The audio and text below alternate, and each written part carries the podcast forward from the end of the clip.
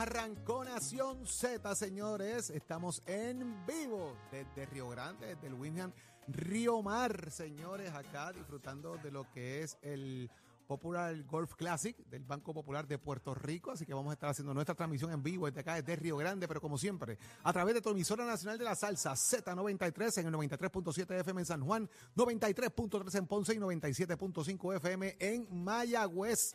También nos ves en la aplicación La Música, descárgala tuya para que nos veas, nos escuches, como sea tu preferencia. Ahí está el podcast para que disfrutes del contenido, como siempre, que preparamos para ti de análisis aquí en Nación Z y también a través del el Facebook de Nación Z. Descárgala ahora mismo, busca Nación Z, que ya arrancamos. Yo soy Jorge Suárez.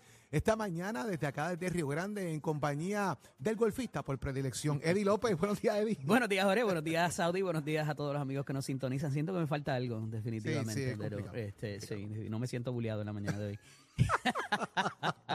Una nueva mañana de jueves, jueves 14 de diciembre del año 2023. Ya se siente el frito de la Navidad.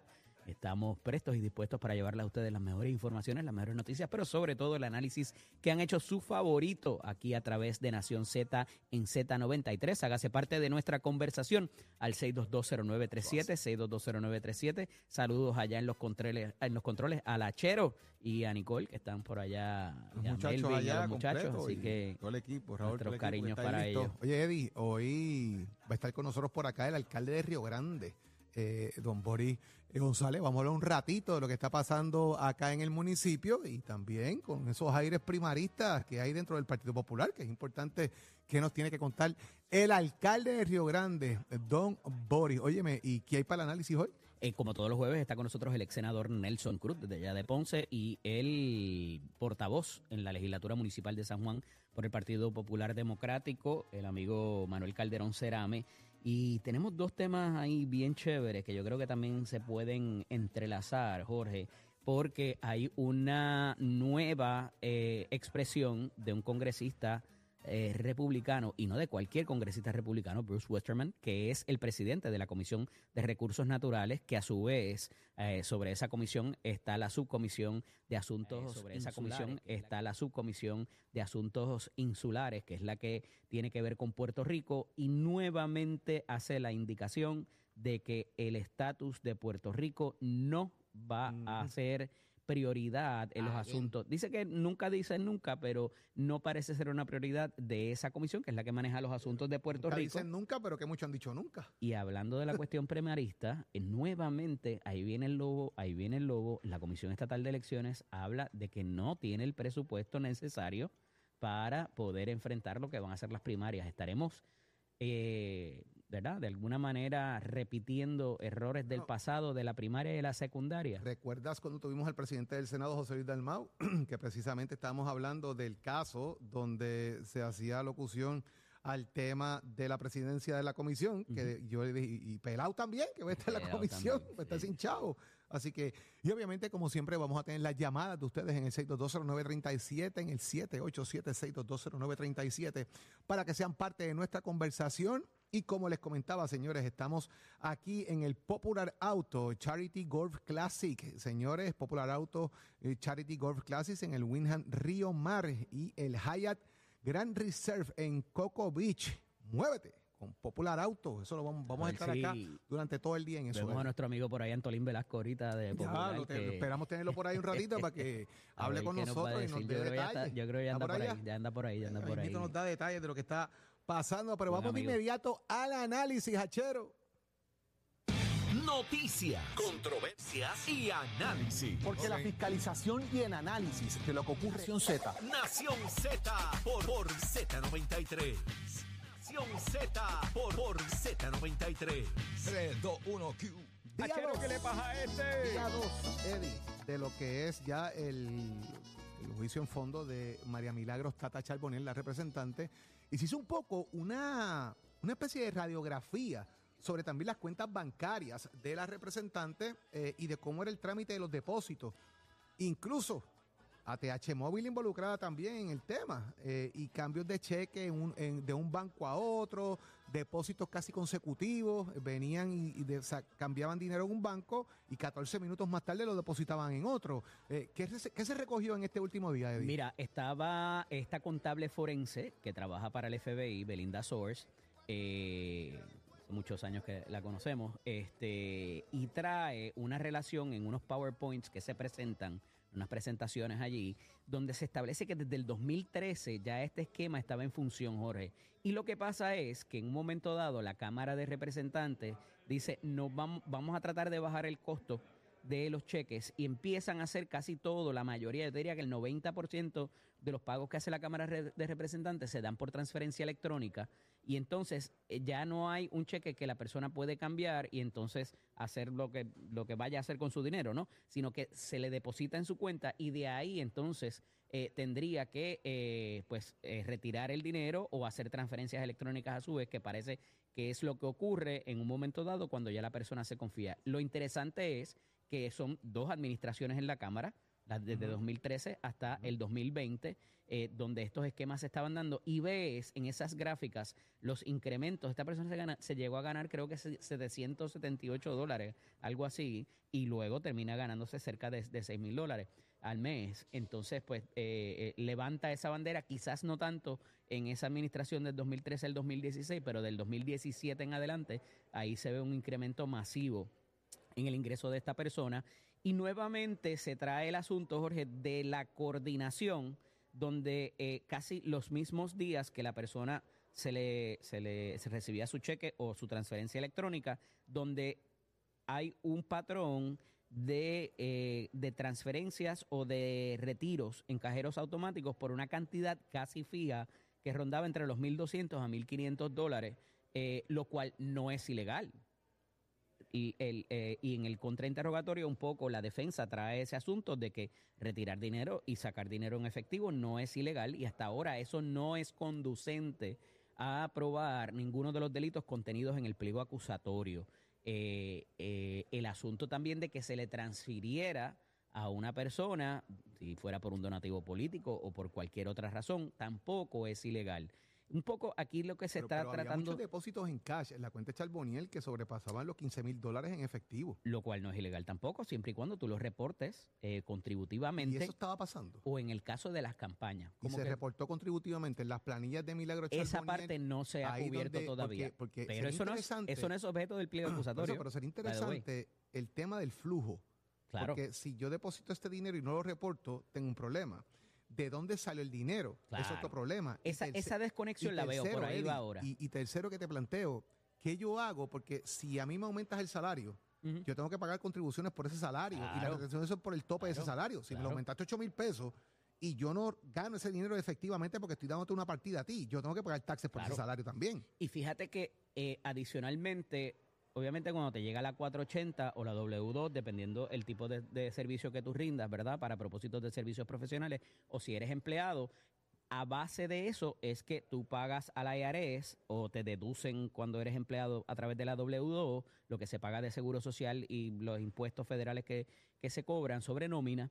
Eh, pero el asunto de, me parece que hubo una desconexión que no, no, no se cubrió, o por lo menos por la información que sale, que trasciende de las personas que están allí cubriendo, eh, de los periodistas, eh, esa desconexión en términos del asunto de cómo se reportaba, porque fíjate que se ha hablado de que la representante o la ex representante Charbonnier Laureano tenía ya una deuda de contribución eh, con el IRS para esos propósitos y que en atención a eso es que alegadamente, ¿verdad? Por las conversaciones que se dan entre las dos empleadas de su oficina, eso se establece. Hay, hay que ver si eso de alguna manera se, se- se va a aprobar. Una de las cosas que escuchaba ayer, y es cierto, es que eh, eh, en todos, inclusive en el de utilización del wire fraud, que es métodos, no necesariamente transferencias, sino cualquier método que haya donde se intercambie dinero, eh, se trata de servicios honestos, eh, está la coletilla de servicios honestos de un legislador.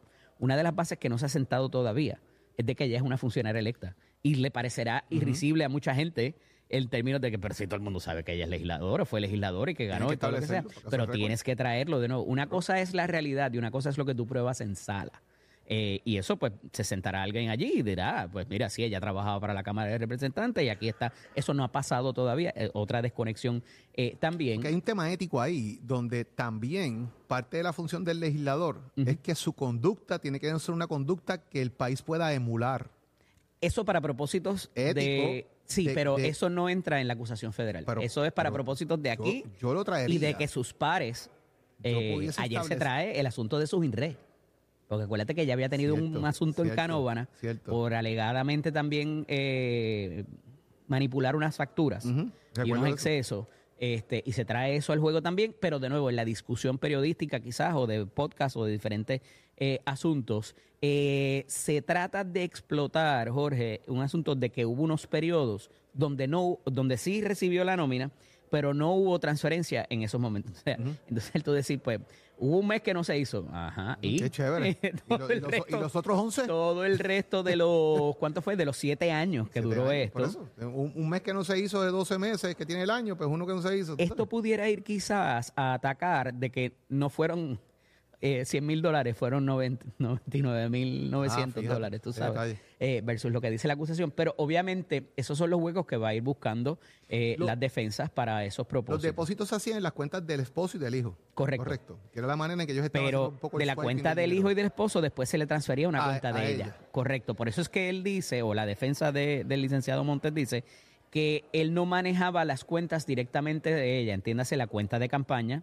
obviamente, y la cuenta personal de la ex representante. Eh, no sé cómo eso lo beneficie, pero el asunto nuevamente que abona eh, desde el primer día que se habla de enterrar el dinero o de tirarlo en un matorral o ese tipo, eso, eso se ha quedado ya en, el, en la mente de la gente, eh, número uno. Y número dos, el que haya un intercambio de dinero tan cercano a la persona a cobrar, a, la, a, la, a que se le pague su nómina, ya automáticamente eso va a la mente del jurado y te va a levantar banderas de por qué se estaba intercambiando información, eh, información no, dinero. Dinero. O sea, eh, aunque esto pueda ser legal, o sea, y tú me prestaste dinero a, mí y yo te lo devuelvo, quizás ese tipo de cosas, ya cuando tú eres un funcionario electo, se levantan unas banderas, eh, para bien o para mal, que es muy difícil tú, aunque des una explicación viable, la gente pueda entender, ah, mira, pero esto fue por otra cosa, eh, o fue un donativo de campaña, o, el, o, el, giro que le vayan a dar, que todavía no lo tenemos claro eh, del todo. Eh, pero me parece que esto es nuevamente sentar las bases de las cantidades de las fechas y las personas que pudieron haber participado en la periferia en el, en el esquema que se, que se le imputa. Vamos a ver, hoy van a citar a parte de personal humano de la Cámara de Representantes. en aquel momento, según vi también que era parte del, de, y habíamos hablado precisamente que cuál iba a ser el rol eventualmente de la Cámara de Representantes. Pues, señores, necesitaron personal eh, de capital humano. Eh, vamos a ver qué ocurre hoy allá en el tribunal. Eddie, óyeme. Y ahí eh, quizás, Jorge, se puede establecer entonces de que ella era empleada de la Cámara, de manera de que el, su conexión. Por otro lado, Rosa Seguí finalmente anunció lo que ya todos sabíamos que iba a pasar, que lo venimos diciendo, pero ellos pues esperen el anuncio, esperen el anuncio, pues está bien, nosotros le madrugamos el anuncio. y es que Rosa Seguí va a aspirar al Senado por San Juan en parte de lo que será nuevamente el tema de la alianza y los acuerdos este no es competencia fraternal, porque estos van en yuntaditos los dos. Usted tiene derecho a escoger dos senadores por distrito, y en este caso el Partido Independentista postula uno, que es Arián González Costa, y Movimiento Victoria Ciudadana postula uno, que en este caso es Rosa Seguí. Dos licenciados muy cercanos al quehacer legislativo. Como bien dice panelistas, de, Nación Z eh, por años, así que eh, eh, cosas que pasan acá, ¿verdad? Como siempre, todo comienza aquí. Pero lo interesante, Eddie, es que va a haber el proceso nuevamente de ese voto mixto y de cómo tienen que educar al país, especialmente la ciudadanía de San Juan, de cómo votar en esta papeleta para que no dañen la papeleta. Y encima de eso, eh, también nosotros tenemos como panelista a la senadora Nitza Morán, que es senadora de San Juan. Así, que es bien interesante. Vamos a tener que llamar a Juan Oscar también para que no se sienta entonces Entonces, ¿no? Eh, eh, buscas entonces a Ivonne Lozada y, y, creo que Gabriel es la otra persona por el Partido Popular y montas un debate completo. ¿Quién, ¿quién, va a ser por el Partido Popular en San Juan? Ivonne Lozada. ¿Y qué más? y Gabriel, se me olvida el nombre de Gabriel, él, aspiró un momento dado a senador por el distrito de Carolina pero él se mudó a la área de San Juan y está aspirando también. Pero no es el que, no es el Gabriel el de Trujillo Alto. Ese mismo, sí, ah, ok, ok, sí, sí, sí. Ese mismo, ese mismo. Sí, sí, sí, sí. pues eh, también Gabriel, así que ya más o menos es el cuadro que está pintando San Juan. ¿Cómo ves este tema eh, de alianza sanjuanera? Mira, me parece menos complicado que quizás otras otro tipo de, de- de situación que se vaya a dar, inclusive la comisaría residente que ha sido muy criticada esta semana, porque todavía el candidato que ellos mismos determinan como invisible, el candidato invisible, porque no le van tanto Fernando Martín como ghost. eh, exacto, eh, Casper Gasparín, este, eh, quien vaya a ser, porque es la definición textbook, de la definición del libro, del diccionario, de lo que es un candidato de agua, como tú lo, ha- lo has denominado, ¿verdad? Eh, porque sí, esa, papel, esa persona va a aparecer ahí, pero no vamos a hacer nada de campaña para él, para que él o ella salga. Es porque, porque el acuerdo es, eh, obviamente, eh, eh, Ana Irma Rivera Lacen para propósito de eh, el la comisaría residente. Entonces, como esto vaya a calar dentro de uno y otro, porque fíjate que yo te diría que a pesar de que la candidatura tú pudieras decir que la más importante es la de la gobernación de, de Juan Dalmao, parecería, o la percepción es, Jorge, que los candidatos del PIB son menos. La mayoría es, vamos a, vamos a ayudar a los de Victoria Ciudadana. Entonces, eh, para esos propósitos, este, tenemos eh, eh, cómo, cómo esto va a calar en las filas del PIB, particularmente el que eh, dentro de la plataforma, que tú pudieras decir de nuevo que el líder de, de percepción es Juan Dalmau, eh, nos vamos a salir, vamos a dejar la gente que ha luchado con nosotros por años para endosar a estas Pero personas. será que- un problema eventualmente. O sea, aquí son, son dos votos. Si tú votas por la insignia del partido político, automáticamente los que están debajo de la insignia del partido político acumulan los votos. En este caso, el Partido Independentista y Movimiento Victoria Ciudadana no pueden pedirle a la gente que vote por la insignia de su partido, porque entonces votarían por dos insignias y anulas la papeleta. Correcto. Tendrías que votar por Victoria Ciudadana en la legislatura y un- un- una cruz al lado de Adrián Ujú. para que ese voto sea acumulativo. O al revés, por el PIB y un voto al lado de Rosa Seguí para que el voto cuente. Y así estarías dando los dos votos. Pero si tú, y, y porque ahí aplicaría el tema de la Cámara de Representantes, aplica el tema del Senado por acumulación y Cámara por acumulación, o sea, hay que, tienen que, el- me parece que tienen un reto grande en la cosa de educar sobre el voto De acuerdo. para que no empiecen a dañar papeletas porque puede darse el caso, y pasó una vez ya, donde muchos electores buscando castigar a otros dañaban la papeleta. Y eso provocó un colapso eh, legislativo de, de muchísima gente. Así que yo creo que el gran reto ahora mismo es el tema educativo electoral para el tema de la alianza y de cómo, y de cómo tratar de manejarlo eh, en, ese, en ese sentido. Pero volvemos. Y los Eh, chavitos, ¿Dónde están los grandes cambios que presentó el Partido Independentista? Eh, siguen dando los mismos candidatos en, en la misma constancia, pero en San Juan va a ser interesante porque, y Eddie, yo planteo esto porque me surge interesante. A mí me parece que San Juan, el peso electoral de San Juan lo va a llevar Victoria Ciudadana, no lo va a llevar el Partido Independentista. Por eso- eso era lo que te- de- eso era lo que te- de, Manuel, pero, pero de Manuel Natal, pero. Queda fuera prácticamente el PIB en San Juan. Eso es lo que te digo. Y en muchas otras, eh, eh, también para la comisaría residente. O sea, parecería que son más, en ese junte, son más los de Victoria Ciudadana que los del PIB. Y esa primaria Victoria Ciudadana a la, a la- a la comisión residente que ha surgido de momento ahí, Samuel. Yo no sé cómo eso se vaya, con qué se vaya a comer eso eh, y cómo vaya a terminar. Me pudiera, me parece que pudiera ser representar lo que yo he dicho que va a haber eh, de alguna manera un- una lastimación de ego entre ellos y pudiera entonces ser complicado. eh, pero ¿esa va a ser para ley o la van a celebrar antes? ¿Cómo, Esa es una gran pregunta. Tú sabes que esto, lo- eh, ellos tienen sus acuerdos en cuartos oscuros también. Porque si es la primaria de ley, eh, sería todo el mundo el mismo todo día. el mundo el mismo día. Esa es otra parte interesante que hay que ver. Y, y ayer también me enteré que Marcos Cruz, el alcalde de, de Vega Baja, De también va a tener primaria. Ok. Hay una, Esa no la hay vi una venir, muchacha, porque- hay una joven que lo está, que lo está retando a esa, a esa posición. Así que parece que se están cuadrando. Como ya se está acercando la fecha de cierre eh, De las candidaturas, pues está empezando a alinearse eh, todas las posiciones que puedan estar surgiendo en ese, en ese tema, Eddie. De lo más interesante, eh, sí que no. Mira, no- ambos no periódicos, un poco eh, dan- dando para atrás, Jorge, eh, el- ambos periódicos re- eh, resaltan eh, una información que provee la Oficina de Ética Gubernamental Sí, en cuanto al, es que al retrato, para eso con la retrato de la de corrupción importante, sí, sí. Como la gente ve el tema este de la corrupción, de que eh, se normalizó la corrupción en el país. Ya es normal. O sea, La gente lo espera. la gente espera que, que, que ya el que esté en una posición electiva beneficia sea su- corrupto. y beneficia a O su sea, y se beneficia a su familia, a su gente, a sus allegados, a los que le dan dinero. Es interesante los planteamientos que hace, lo vamos a resumir ya mismito, para que la gente lo tenga y puedan opinar a través de las llamadas sobre este tema que me parece eh, sumamente interesante eh, también, Eddie. este hay hipocresía. Jorge, porque la gente se queja, pero son los primeros a veces que llaman cuando gana alguien que conoce para que les consiga algo. Es cierto, eso, es bastante. Oye, vienen más cámaras corporales, dice. el body- los bodycams. Eh, dice el secretario del DSP que vienen por ahí compras de nuevas cámaras corporales, así que van a haber más cámaras para los policías para que puedan estar conectados y grabando eh, lo que ocurre constantemente en, ese, en, ese ten- en Ujú. ese tema. Así que vamos a ver cuándo eso llega, cuándo se las ponen, cuándo le colocan esas cámaras a los policías eh, para tenerlos listos en ese, en ese ¿Y sentido. cuál va a ser el procedimiento para autenticarlas cuando los procesos cuando se den en los tribunales, Jorge, también, que es importante? Oye, y otro datito que quiero dejar por ahí Eddie, sobre la mesa, y es que ayer anunciaron, de alguna manera, eh, el anuncio de un alivio contributivo para individuos de clase moderada, con ingresos netos entre 41.500 y 300.000.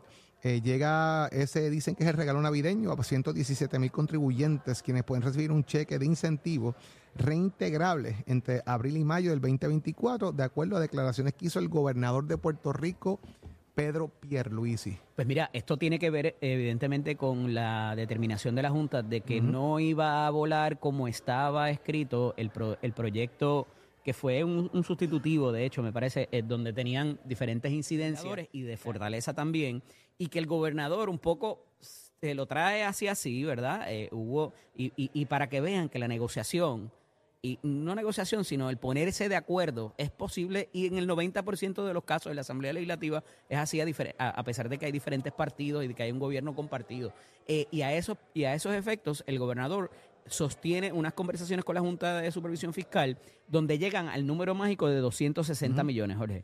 Lo que sea que se dé de alivio tiene que ser 260 millones, pero eso no fue lo único. Dijeron, para las corporaciones. Eh, eh, eh. Eso no va para allá. No, es para la gente. Es para la gente. Y, va- y, y particularmente, como ya se habían dado una, unos asuntos, ¿verdad?, de alivio contributivo para la clase más baja, entiéndase hasta 40 mil dólares, ahora vamos de los de 41 mil a 80. Hacia arriba, exacto. Y algo, alguito también para los de 80 a 300 mil. 300.000. Entonces, eso me parece muy interesante porque hay mucha gente en ese jamón En del sándwich y que esa es la gente que paga, muchos de ellos contrapropistas, que paga aquí y paga también a la IRS, que tienen un- eh, eh, unas deudas y que tienen que a veces coger planes de pago. Eh, ¿Cuánto vaya a ser eso y hasta cuándo se pudiera extender? Oye, cualquier cosa que venga es buena. Pero me parece que lo importante en todo esto es que hay adultos en la mesa que se sentaron en la legislatura, en la gobernación también en Fortaleza y con la Junta de Supervisión Fiscal. Y esto pudiera indicar, Jorge, un cambio, ojalá, ojalá que no me equivoque, un cambio en la manera de pensar de la Junta y de cómo manejar los asuntos que tienen que ver con el desarrollo económico de Puerto Rico, que se nos queden nuestros jóvenes y, nuestra, y nuestro personal más productivo, que Es no se que nos queremos que vaya. pase Es eventualmente, lo que queremos que pase, porque estamos viviendo tiempos de buenos ingresos y buen recaudo, poca evasión, pero eso no va a durar para siempre, porque todavía estamos viviendo la burbuja del dinero de la pandemia. Todavía eso está por ahí, ¿verdad? Sí, hay todavía, Eh, todavía se siguen comprando televisores. estamos viendo el asunto de cómo suben los intereses para propósito de, la, de las casas y de los carros eh, y obviamente eh, lo estamos viendo en, en diferentes aspectos, ¿verdad? Donde se ha desacelerado la economía. Eso por diseño, para detener la inflación y, y ciertamente eso se ha logrado un poco y más aquí. Eh, pero eh, no es suficiente y necesitamos definitivamente para mover ese mercado que no se nos caiga el mercado laboral también, Es porque la gente detenga de contratar personal y, y esa, esa parte es importante y repunta en muchas vertientes. Súper importante. Saludamos a, a Waldo Rivera, a Blanca Reyes, a José Ángel Ferrer, que están conectados ahí en el Facebook de Nación Z y dejando sus comentarios. Como siempre, sabe que los leemos y estamos pendientes a lo que ustedes nos dicen. Mira, la Secretaría de la Gobernación dice que, que los nombramientos eh, que van dirigidos eh, al tema de, de la Comisión de Derechos Civiles, que tanto han criticado de que los nombramientos no están y lo demás, que van, que esos nombramientos van. No tengo comentario. Vamos a ver si se zumban o no se zumban. Van a haber nombres interesantes por ahí. ¿Ah, sí? Ay, Virgen. No quiero saber. No. Mira, vamos a ver qué está pasando en el mundo deportivo, que ya está conectado con nosotros Tato Hernández. Vamos arriba. ¿Cómo estás, papá?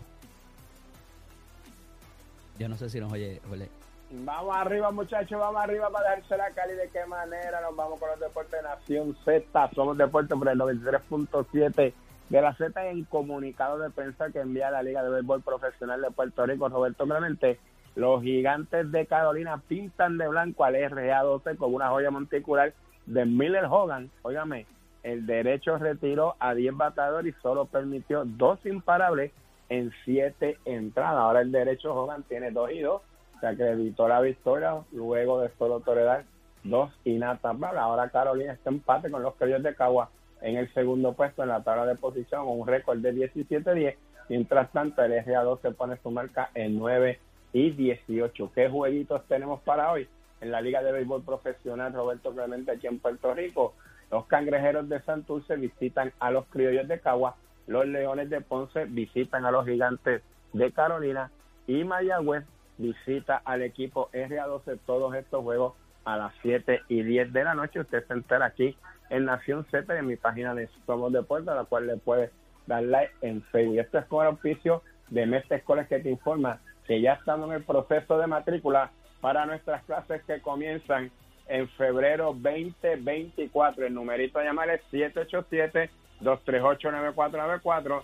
787-238-9494. Achero, give it on my friend. No te despegues de Nación Z. Próximo.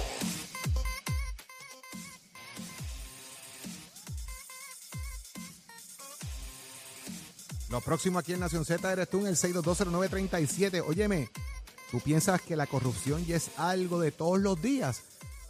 Llámanos para hablarte un poquito de lo que nos dice eh, ética gubernamental. A ver qué tú opinas de eso. 6220937. Lo próximo aquí en Nación Z. Coors Light